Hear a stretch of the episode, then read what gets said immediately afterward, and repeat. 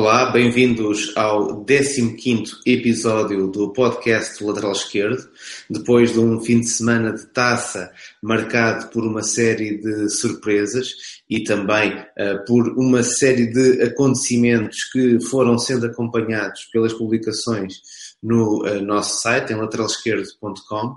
e uh, pelas quais vamos passar, de certa forma, durante este podcast. Temos uh, connosco o uh, Bruno Pereira, o Pedro Boças e o Luís Cristóvão, e começando uh, pelo tema das surpresas nesta quarta eliminatória da Taça de Portugal, o destaque vai para o jogo entre o Desportivo de Chaves e o Futebol Clube do Porto. Uh, um dos grandes ficou já pelo caminho, num jogo uh, que alimentava bastante expectativa. Tínhamos falado sobre este encontro depois da grande exibição do Porto uh, frente ao Benfica, antes da pausa das seleções. Jogar em Chaves trazia dificuldades e lançava a dúvida sobre qual o Futebol Clube do Porto iríamos encontrar nesta partida. Pedro, uh, falou-se sobre as duas faces da equipa do Porto. O que é que, na tua opinião, aconteceu neste jogo em Chaves? Eh, eu não, não, não creio que o Porto tenha estado tão mal como esteve em Tondela ou como esteve em Setúbal ou como teve noutras ocasiões. Eh, o Porto não entrou mal, foi capaz de criar, de criar alguns lances, não tantos como se calhar o que seria de esperar, mas durante a primeira hora de jogo não, não foi um mau Porto. O que aconteceu foi que o Porto encontrou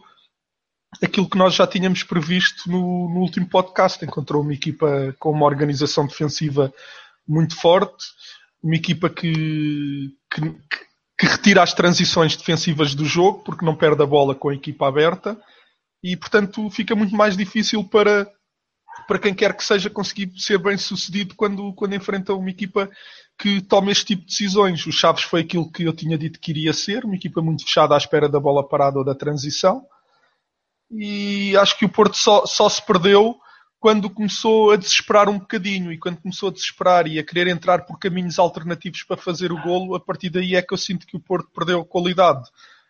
Porque de resto, claro que não esteve ao nível do, do melhor que já, que já lhe vimos fazer, mas não, não considero que durante a primeira hora de jogo tenha sido um, um mau Porto, mas sim um Chaves que se bateu da forma como se tem batido sempre. É uma equipa com uma organização defensiva fantástica e este tipo de equipas, enquanto não se apanhem em desvantagem, têm quase a faca e o queijo na mão, independentemente de terem individualidades muito inferiores a qualquer que seja a qualquer um dos que sejam até os não convocados do, do Futebol Clube do Porto falaste de uma mudança eh, ou de uma descaracterização da equipa do Porto durante a partida. Uh, penso que estás a referir à entrada do, do, de Poitre, o ponta de lança belga, que uh, foi desta vez lançado pelo Nuno Espírito Santo. A equipa estava uh, em mais um 0-0. lança um ponta de lança, deixa o Brahimi no banco, mas a, a questão aqui assim será que este ponta de lança, não tanto por aquilo que ele faz, mas pela forma como influencia o jogar de, de toda a, a equipa, uh, acabou uh, por contribuir, digamos assim, para, uh, de certa forma, para uma confusão dentro da equipa do Porto, certo? Sim, sim, acho que. Antes de mais dizer que eu não percebo porque é que o Oliver não está na convocatória. Eh, eu tinha dito que o Porto e o Nuno não estavam em condições de arriscar uma coisa dessas. Ele decidiu arriscar e eu não percebo porque é que o Oliver não estava na convocatória. O Corona já, já li alguns que estava aleijado, não sei se dava para ter jogado ou não. Não sei se foi mais um, um risco que ele correu. Eu nunca teria, nunca teria corrido esse risco. Eu conheço bastante bem a equipa dos Chaves e, portanto, eu nunca teria corrido esse risco. Depois, quando quando, quando, quando começa a alterar a, a, estratégia do jogo, por assim dizer, até poderia, até poderia ter corrido bem e é verdade que há,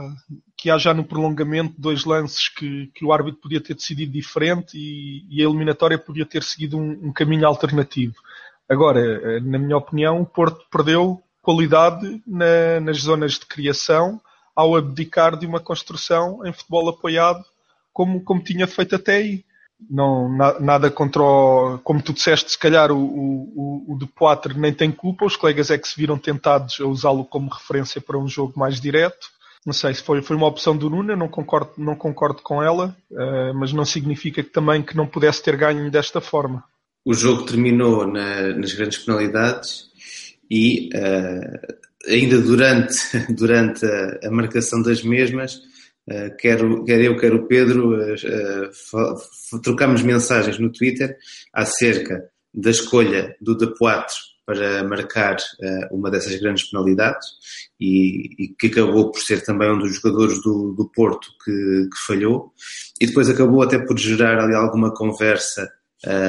sobre, sobre essa questão, sobre como, como escolher que os jogadores marcarem os penaltis, se fazia sentido ter escolhido o De Poitre como ponta de lança que está de certa forma também em crise de confiança por não marcar golos, portanto vai perdendo um pouco aquela sua relação com o gol e colocá-lo nesse tipo de responsabilidades chamava o Bruno para a conversa. Na tua opinião que tipo de decisões tem que um treinador fazer quando se encontra perante esta situação de uh, empatarmos 0-0 num jogo em que até éramos favoritos e agora vamos a penaltis, se perdermos somos eliminados como escolher os cinco jogadores que marcam os penaltis? Não é fácil. Um, a experiência tem-me dito que o, os jogadores que normalmente estão mais bem preparados para bater são aqueles que lidam melhor com a pressão, não necessariamente quem está mais confiante ou menos confiante, ou quem, ou quem tem uma ligação maior com, com aquele jogo ou deixa de ter. Por exemplo, neste caso, o do Poitres foi bater, a, a pressão que ele tem ali não é nenhuma, não é? Porque o, o que é que lhe diz o jogo da Taça de Portugal e o jogo contra os Chaves neste momento não lhe diz assim nada de especial. Por isso não, não haveria de tremer por isso. Agora, manter uh, o foco e estar atento àquilo que é, que é preciso e não se desviar daquilo que, que lhe dá garantias de sucesso para bater uma, uma grande penalidade, isso são coisas que são um conhecimento profundo uh, dos jogadores uh, ajuda a decidir. Normalmente há uma tendência de, de pôr os capitães de equipa a bater, há pessoas que, que preferem pôr os mais irresponsáveis a bater os penaltis, só que não é fácil, não é? Porque apesar de haver, poder haver alguma ciência por trás disto, se a bola acabar por entrar, correu tudo bem e, e se e se a bola não entrar, eh, não é? As coisas correram mal. Por isso é, é, é sempre muito, muito esquisito. Já, já assistia a vários momentos em que jogadores que pareciam que estavam super tranquilos, no momento tremeram como várias verdes e, e, e, e a, a, bola não entrou. Já, já vi jogadores que no momento de escolher quem ia, quase que se escondiam para não bater, ainda assim foram bater os penaltis e, e a coisa correu bem. Por isso é sempre, é sempre uma incógnita. É pá, sei lá, eu acho que mais alguns anos e não sei se, se eles não vão abolir os penaltis como meio de decisão dos jogos. Há, há uns anos, numa, numa conversa sobre, sobre um tema parecido como este, com o Poejo, que foi internacional jovem português e que jogou no União Leiria, no Sporting, por aí fora, eh, ele uh, dizia-me que uh, um jogador pode estar muito confiante no momento em que o treinador nos pergunta se, se, quer, se queremos ou não queremos marcar a grande penalidade, mas que depois, no momento da verdade, o, aquele espaço entre o meio campo e chegares até à área, pegares na bola e pôres a bola lá no sítio para marcar, é normalmente é, são esses segundos que dão cabo da cabeça de, de, um jogador. Como é que um treinador se pode meter na pele de um jogador e imaginar esta experiência, aqueles 5, 6 segundos que o jogador vai, às vezes até mais lentamente, andando e uh, finalmente a, a, encarar aquilo que vai ter que, que, fazer para ajudar a sua equipa a vencer. Não, ia dizer que depende sempre da personalidade. Há, há tipos malucos que gostam. Uh, depende, depende muito da, da personalidade de cada um. E depois o treinador tem que, tem que os conhecer, porque também se for demasiado maluco, se, o treinador nunca sabe se ele não vai arriscar uma patetice qualquer que, que ponha em risco também a marcação do penalti. Sim, ainda ontem jogo do Atlético Madrid com, com, com o Real Madrid, já estava o Ronaldo pronto para bater o penalti, ainda haviam dois, dois adversários na área que demoraram imenso tempo a sair da área e, e, e tudo o, o, que parecia era que aquilo era de propósito para tentar estabilizar quem ia bater, não é? Se for em, em, durante o jogo, as coisas devem ser horríveis. Se for eh, já com o jogo parado, com, com eles a terem de atravessar o meio campo, não deve ser nada fácil. E hum, no meio disto tudo, acho que até preferia marcar o primeiro penalti do que, do que marcar os outros todos, qualquer um dos outros.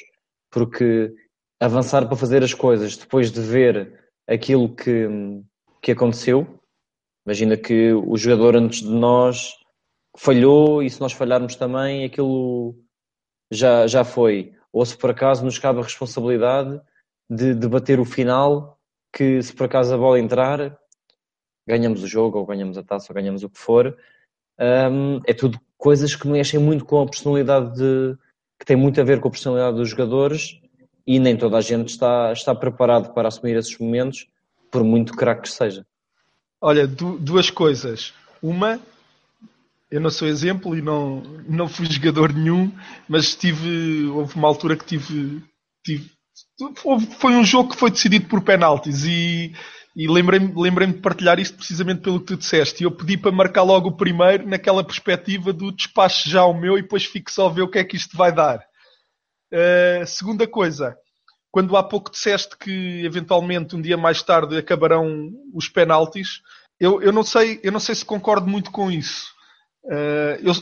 eu lembro-me quando a taça de Portugal, quando, quando o sistema era se as equipas empatassem no prolongamento, o jogo passaria para uma segunda mão na casa da outra equipa. E eu acho mais interessante o novo sistema em que a coisa morre logo ali, só por uma razão: dá uma possibilidade às equipas mais fracas de poderem surpreender. E eu acho que isso faz um bocadinho parte da, da beleza do, do futebol, que é dar esta possibilidade de, de, de, a equipa mais fraca conseguir surpreender o grande. É claro que acaba por ser injusto porque fez menos por isso, mas os outros têm tantos meios e tiveram 120 minutos para se desenrascar. Se não se desenrascaram, paciência. Um, olha, eu, não sei se, se, se, o Luís, o Luís se calhar está mais documentado para falar disto do, do que eu, mas há, há uns tempos valentes na, na MLS, creio que era na MLS, em vez de penaltis, eles decidiam, não havia empates, e eles decidiam se, se ganhavas ou perdias o jogo com um para zero desde o meio campo com, com 5 segundos para fazer golo. Isso, no meio de,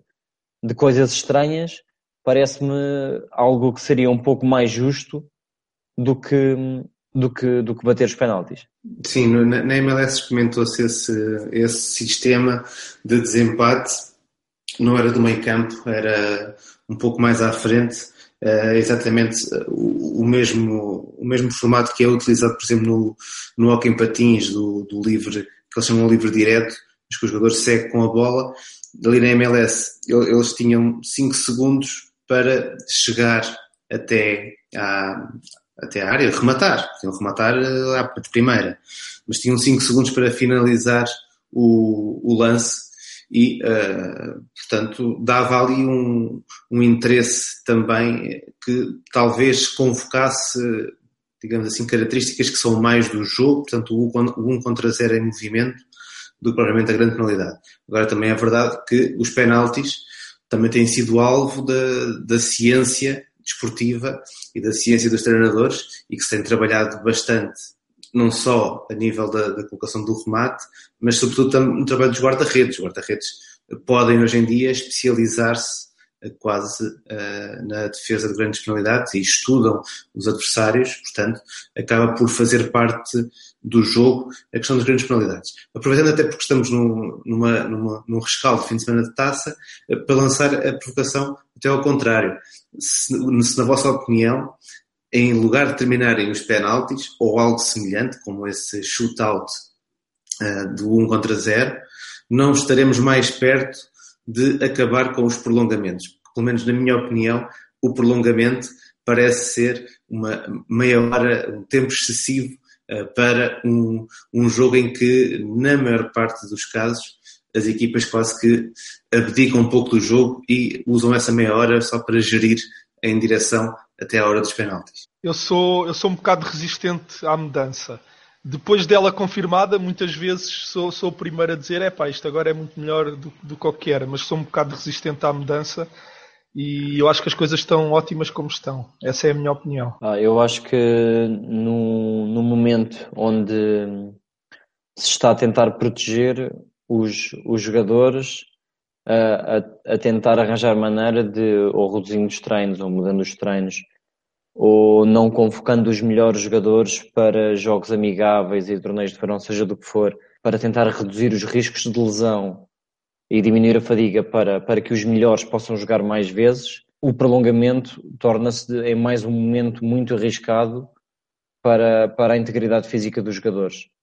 É, por isso, olha, eu sou a favor de, de pararem com os prolongamentos, até porque isso dá cabo das transmissões televisivas todas.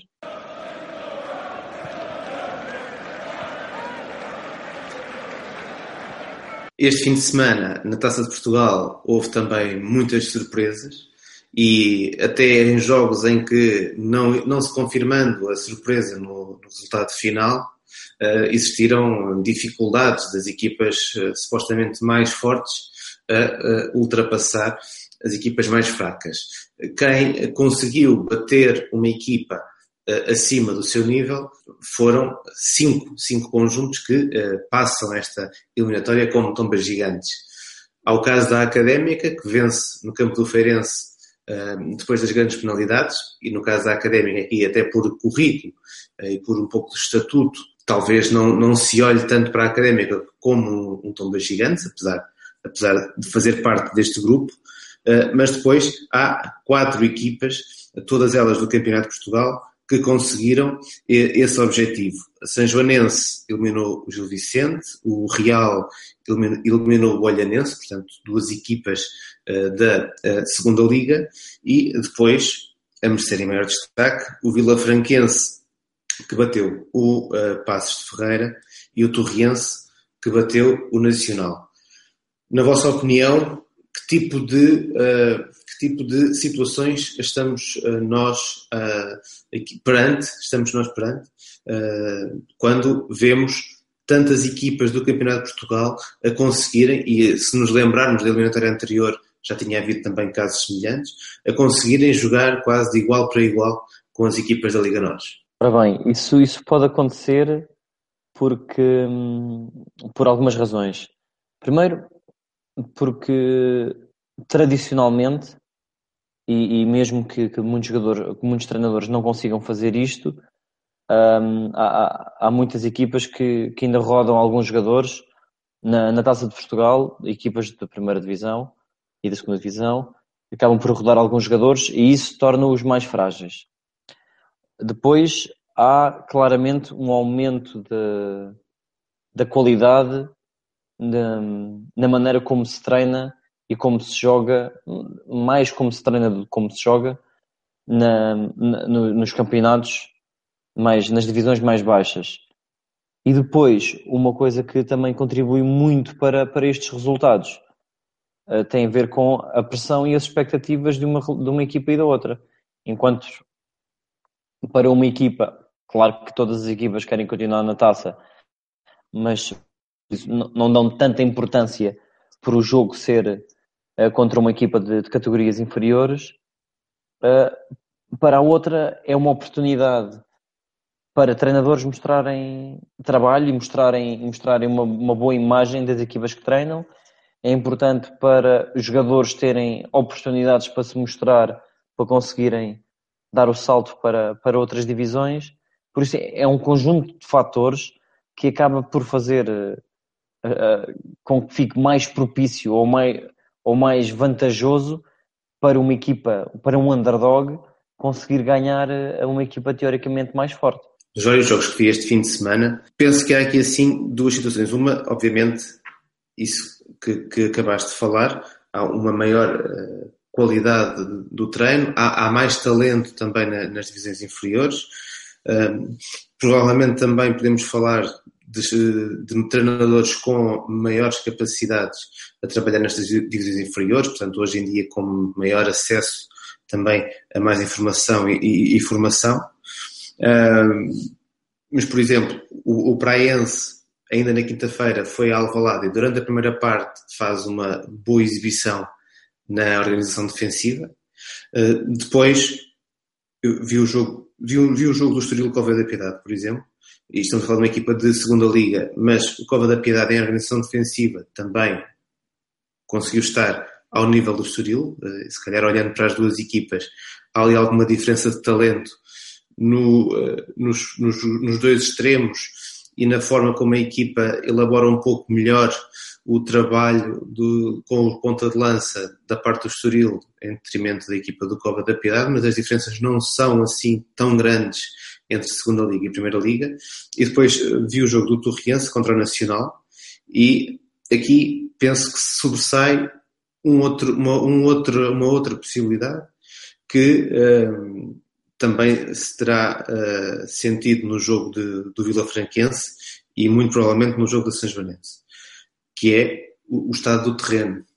as dimensões e o estado do terreno. Foi um fim de semana de muita chuva e, por exemplo, em Torres Vedras, a equipa do Nacional,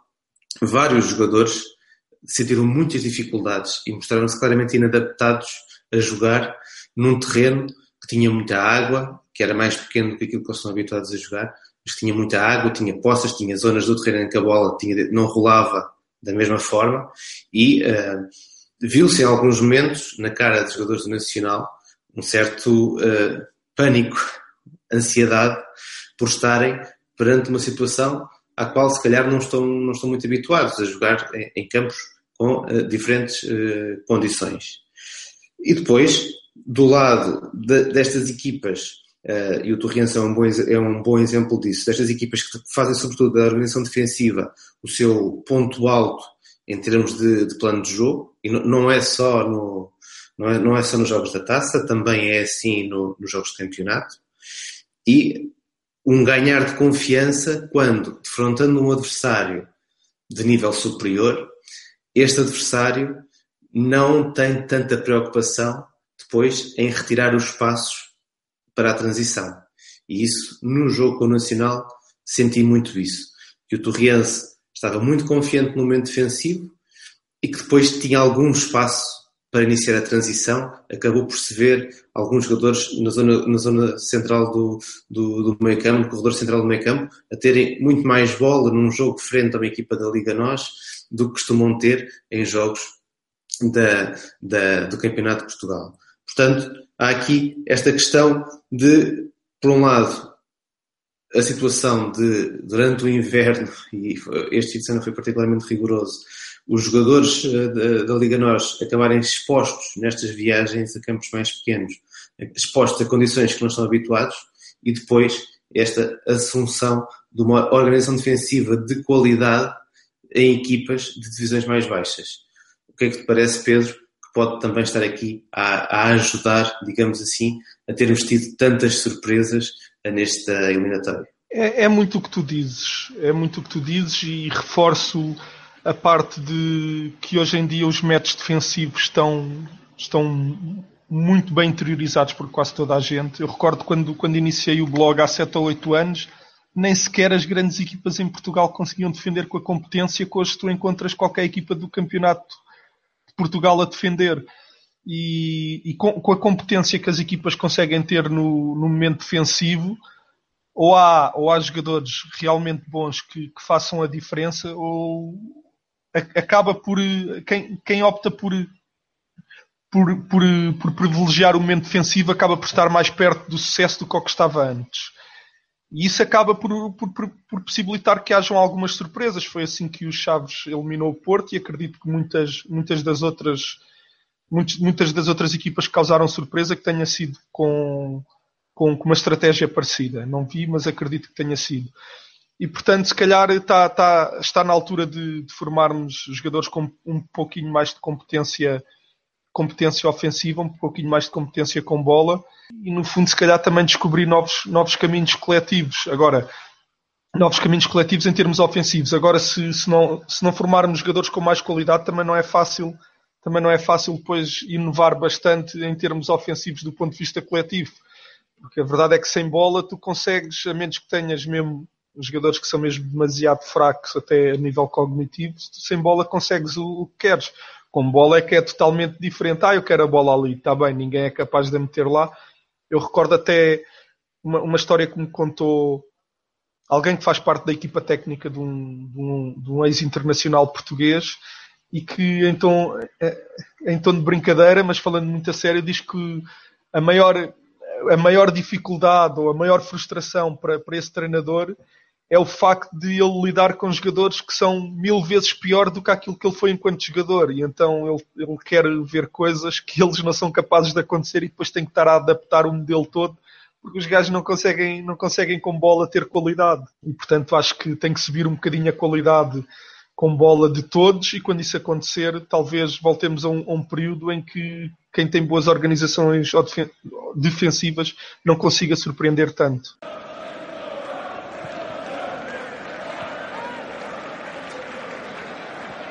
Encerramos o tema da Taça de Portugal, mas de certa forma vamos aqui dar um, só um pequeno salto para o, aquele que vai ser o nosso segundo tema e até pegando uh, um pouco em princípios que fomos uh, falando uh, sobre estas equipas do, do Campeonato de, de Portugal. O, o, segundo tema é o Nelson Semedo, foi tema de uma das publicações no, no site do lateral esquerdo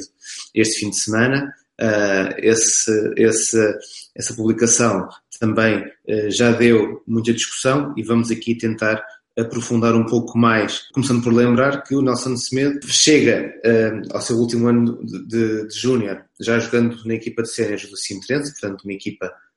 deste nível, campeonato de, de, Portugal, e isto foi há pouquíssimo tempo, em 2011, 2012. Depois ainda faz mais uma época também a, este, a este nível no, no Fátima, já emprestado pelo Benfica, passa dois anos na, na segunda liga com o Benfica B e uh, neste momento ele eh, foi estreou-se o ano passado, neste momento tem pouco mais de uma época na equipa principal do Benfica. Pedro, estamos já aqui a falar de um dos melhores laterais direitos da Europa, um jogador que há tão pouco tempo estava a jogar num terceiro nível em Portugal? Olha, antes de mais dizer orgulhosamente que foi um prazer para mim ver que a família,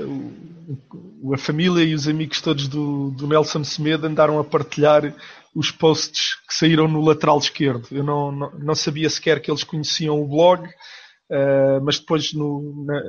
na, nossa página do Facebook apareceu quem partilhou e, e foi da mesma forma que eles partilharam orgulhosamente aquilo que estava escrito sobre o Nelson, para mim também foi um orgulho perceber que o Nelson e a sua família uh, nos conhecem. O, ne o Nelson tem, tem, tem, estado muito bem. Uh, aquilo que me leva a considerá-lo o melhor lateral direito de Portugal e um jogador com potencial incrível, mesmo a nível europeu, é sobretudo o facto dele ser ter uma percentagem de acerto nas suas decisões absolutamente estrondosa e completamente invulgar para aquilo que são jogadores que jogam no corredor lateral. Ou seja, ao contrário, por exemplo, do Cancelo, que é um jogador que se vale do seu um contra um, do seu poderio físico, o Nelson nós só percebemos que ele acelera porque volta e meia há ali algum espaço que dá para ele acelerar, senão nós nem, nem, nem teríamos percebido que ele é um acelera, porque ele passa ali o jogo todo nos passos curtos em combinações onde tem muita qualidade técnica e, portanto, ele, ele vale, vale o que, o que o diferencia não é aquela velocidade toda que ele, que ele mete no jogo, é muito mais a, a qualidade técnica e a tomada de decisão que, que o fazem combinar com, com os colegas e que o fazem, depois de combinar bem com a equipa, ganhar então o espaço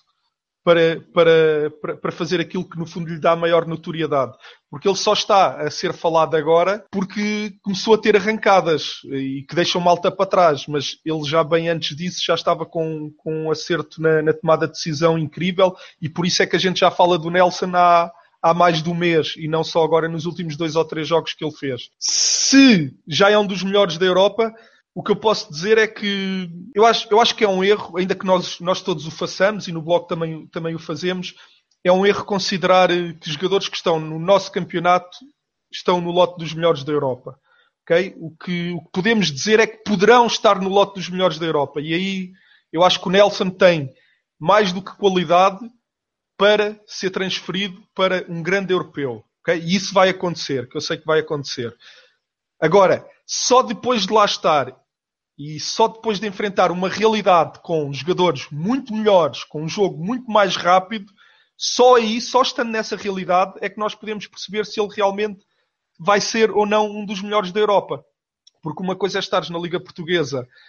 onde há mais espaço, há mais tempo e a tua oposição, para quem tem a qualidade do Nelson, sem, sem pretender desrespeitar os, os, jogadores da nossa liga, mas quase parecem pinos. Ele vai em direção a eles, desvia, segue e continua. Ou seja, para, para concluir, para concluir esta, esta parte, só quando ele chegar lá, e vai chegar, só, só aí, e isto serve para o Nelson e serve para todos. Serve, serve, por exemplo, para o Oliver também. Eu não posso dizer, ainda que eu tenha vontade de dizer que ele é um dos melhores médios da Europa, eu não posso dizer isso enquanto ele não, não estiver numa liga como a espanhola ou como a alemã ou como a inglesa e, e, provar toda a competência que eu, que eu, que eu vejo nele. No, no momento em que nós temos uh, e vemos tanta pressão uh, sobre, muitas vezes, sobre uh, jovens atletas com 8, 9, 10, 11 anos, numa, numa altura em que vemos tanto investimento da parte de clubes e da parte de empresários em garantir que conhecem todos os jogadores que jogam em qualquer parte do mundo. Um caso como, como, o Nelson Semedo, os casos como o Nelson Semedo continuam a acontecer, digamos assim, um pouco até para ser uma espécie de exceção à regra. O Nelson faz a sua formação no Sintrense, portanto, nem sequer é numa equipa muito recôndita ou numa equipa que não competisse com uh, algumas das equipas uh, grandes do, do nosso país eh, chega à equipa de séniores do, do Sintrense e só nessa altura é que uh, dá o salto uh, para o Benfica. Estas exceções devem-nos fazer pensar sobre o que é que ainda podemos fazer mais para identificar estes jogadores mais cedo ou devemos, ao mesmo tempo, aceitar com alguma tranquilidade de que casos como o Nelson vão continuar a acontecer? Vão sempre acontecer. Vão acontecer porque Uh, em primeiro lugar, os grandes clubes não conseguem ter os jogadores todos. Em segundo lugar, há sempre muita gente que, por uma razão ou outra, não foi vista com, com olhos de ver. Isto porque, há quantas e quantas vezes não acontece um, um scout ir, ir ver uh, um jogo qualquer, sei lá, ao Real Massamá e o melhor jogador deles, nesse momento, não está lá ou está castigado porque se portou mal ou está doente ou, ou não está a jogar numa posição em que, em que ele sobressaia ou nesse jogo a equipa, aquilo correu muito mal e a equipa só está a defender e ele não se consegue mostrar. Esta é outra razão. Ou uma razão que cientificamente está provada, e não sei se será o caso do Nelson, eh, tem a ver com muitas vezes o, o ano, o ano não, o mês de nascimento dos jogadores, em ter, no que diz respeito à, à, à maturação e mesmo os picos de, de crescimento e a maturação uh, biológica dos, uh, dos jogadores. Não sei, poderá ser o caso do Nelson, mas uh, basta, basta um jogador de, que, que tenha o seu pico maturacional já mais perto dos 16, 17, 18 anos, não chamar a atenção porque aquilo que, que, que ele está a mostrar agora em termos de, de, de velocidade, de, de coordenação, de agilidade, eram coisas que não se verificavam antes porque, porque ele não tinha, não tinha maturação para isso então, e então havia de estar escondido no jogo, mas também no caso do Nelson, por exemplo, isso de certeza contribuiu para que ele não conseguindo fazer, fazer uso das capacidades físicas que tem, tivesse de desenvolver outras estratégias para continuar a sobreviver no jogo. Não conseguia sobreviver e evidenciar-se ao ponto de se transferir para um clube, para um clube grande na, mais cedo, uh, mas, mas felizmente foi suficiente para continuar a ter oportunidades e continuar a ter minutos um, para, para, para ter chegado lá quando chegou. E um, outro ponto que, que, se calhar, que se calhar faz diferença é que muitas vezes uh, os jogadores que estão em, uh, nos maiores clubes, se for preciso, nos maiores clubes são mais um e vão estar a dividir, uh, a dividir tempo com, com colegas de, de igual valia, enquanto estiverem num, num espaço mais pequeno, vão estar constantemente em jogo e vão estar constantemente a ser solicitados. E apesar de não treinarem com os melhores, não terem se calhar as melhores condições de treino, vão ter um número maior de experiências de jogo e vão estar constantemente a ser, a ser chamados à ação, porque são eles que têm, têm de, de ajudar a equipa em vez de serem mais uns a contribuir para o sucesso. Olha, o, o que o Bruno disse que, que não sabia se era o caso do Nelson. Eu confirmo que é o caso do Nelson. O Nelson é de novembro e isso de certeza que foi algo que o prejudicou ao longo, ao longo da sua formação, porque nós sabemos que a grande percentagem de quem chega ao futebol profissional nasce no, no primeiro semestre do ano. Uh, ainda sobre o Nelson e sobre a formação, também terá ajudado bastante o facto dele ter sido sempre jogador de corredor central. E porquê? Porque tu, na, na, na, na, tua formação de jogadores, eu diria que se calhar 90% dos treinadores e, do, e, dos agentes que estão à volta do campo e que, que, que são no, que tantas vezes condicionam com o seu aplauso ou com a sua reprovação, acham que o trabalho do lateral é driblar, ganhar a linha de fundo e cruzar, seja, seja, um, seja um bom cruzamento ou um mau cruzamento, é, é sempre bom porque tentou e aquilo é o trabalho dele. E quem joga no corredor central por outro lado, se quer, se quer ter a aprovação do treinador e a aprovação dos pais que estão a ver o jogo, uh, tem, não, pode, não pode fazer coisas à toa como tantas vezes os laterais fazem, porque qualquer passo é mais escrutinado e não, não há aquela possibilidade de fechar os olhos e mandar uma berlaitada lá para cima e a malta bate palmas. Não, quem joga ali no corredor central tem que ter sempre critério. E o Nelson cresceu com isso e também por isso é que, se calhar também por isso é que é tão diferente da maior parte dos laterais que é ganhar a linha de fundo, acelerar e cruza. E tu vês o Nelson, o Nelson cruza quando? Ou quando há vantagem na área, ou quando a situação apertou e aquilo é o último recurso, porque de resto a percentagem de vezes que ele, mesmo ganhando a linha, traz para dentro e entrega rasteiro no colega, não sei se haverá na Europa jogador com, com uma percentagem de, de acerto tão grande em termos de decisões como ele não esquecendo aquilo que disse há pouco, está num campeonato onde a velocidade, onde a velocidade do jogo e a qualidade da oposição lhe permitem fazer isso. Eu não sei se ele, quando o jogo começar a acelerar e ele começar a ter, se, se tiver um pouquinho mais de insucesso, não perde também o critério que tem em Portugal. E só, só quando ele lá chegar, ele vai lá chegar e, e, e, tem que ser, porque da Liga Portuguesa ele já não retira mais nada. Daqui já, já, já não vai ser melhor do que aquilo que é. Um, tema que também esteve nas publicações do lateral esquerdo durante este fim de semana uh, foi a questão dos, uh, de uma diferenciação entre jogadores completos e jogadores incompletos. E até puxava esse, esse tema para aqui. Nas publicações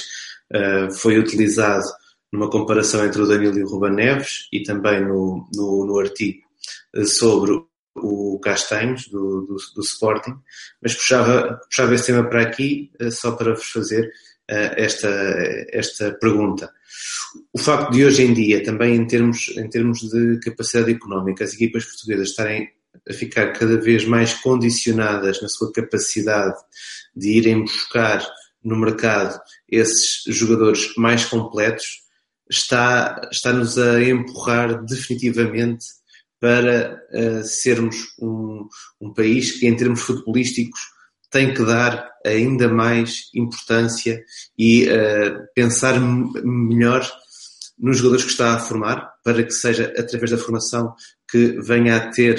nos seus clubes principais jogadores que não só ajudam a, ter rendimento e a ter resultados durante a sua passagem pela equipa sénior, mas que também depois funcionam como nas suas vendas, como de certa forma os investidores, entre aspas, na formação de mais gente? Para, para já, para, para clarificar, nós entendemos como jogadores completos, jogadores que são competentes em todos os momentos do jogo. E momentos do jogo, estamos a falar de organização ofensiva e defensiva, das transições e vá, se quiserem meter aí as bolas paradas também. Neste momento, tendo em conta as condições económicas e o que, se, que aparentemente vai ser o futuro, os clubes portugueses têm de continuar na linha que têm, que têm feito nos últimos tempos, que é, em primeiro lugar, formar e formar bem, e para isso uma evolução nos, no, nos treinadores portugueses que vai acontecendo e será cada vez mais uh, algo necessário, vai contribuir para, para um, conseguir que, dentro de métodos de treino que não estejam a trabalhar a organização ofensiva só porque sim, e, e quando alguém perde a bola aquilo para, ou trabalhar a organização ofensiva em que quando os defesas recuperam a bola aquilo para, para passar para, para momentos em que se eu estou a atacar, perdo a bola, tenho de imediatamente pressionar porque senão vou levar um golo. Isso vai ajudar a que os, os, os jogadores sejam competentes nos vários momentos do jogo. Logo, formando jogadores ao longo do tempo nesse, nesse sentido, vai-nos estar a ajudar a ter mais armas para, para poder competir. E ao mesmo tempo é continuar, e os clubes portugueses têm feito isso muito bem, continuar um, a encontrar os jogadores que, que são desaproveitados ou que, são, ou que não são vistos como potenciais bons jogadores por parte das, das ligas mais fortes, não é? Porque Portugal vai ter, estar sempre à procura, não digo dos restos, mas daqueles jogadores que foram desvalorizados pelos grandes clubes das grandes ligas europeias. Vai ter de continuar a ser por aí, trazê-los para cá, formá-los muito bem para, para os conseguir vender. Apito final em mais uma edição do uh, podcast Lateral Esquerdo. Uh, não se esqueçam de, se estão a ouvir-nos no iTunes, deixar o vosso comentário e a vossa avaliação ao nosso podcast, algo que vai ser muito importante uh, para nos mantermos visíveis no top de podcasts em português. Visitem o nosso site em lateralesquerdo.com. Lá vão encontrar também a ligação para o Patreon e uh, sublinhar que os nossos patronos vão muito em breve passar a ter uh, acesso a conteúdos exclusivos e, portanto, não custa nada uh, ir até ao Patreon e passar a ser também um dos patronos do lateral esquerdo. Para quem nos quer acompanhar no Twitter, também estamos lá e, e no Facebook. Deixem as vossas, os vossos comentários, deixem as vossas sugestões, podem interagir connosco estamos à espera de mais ideias para continuarmos a conversa aqui no nosso podcast. A partir da manhã, Jogos Liga dos Campeões, nós vamos voltar na quinta-feira para fazer o balanço das equipas portuguesas. Até lá!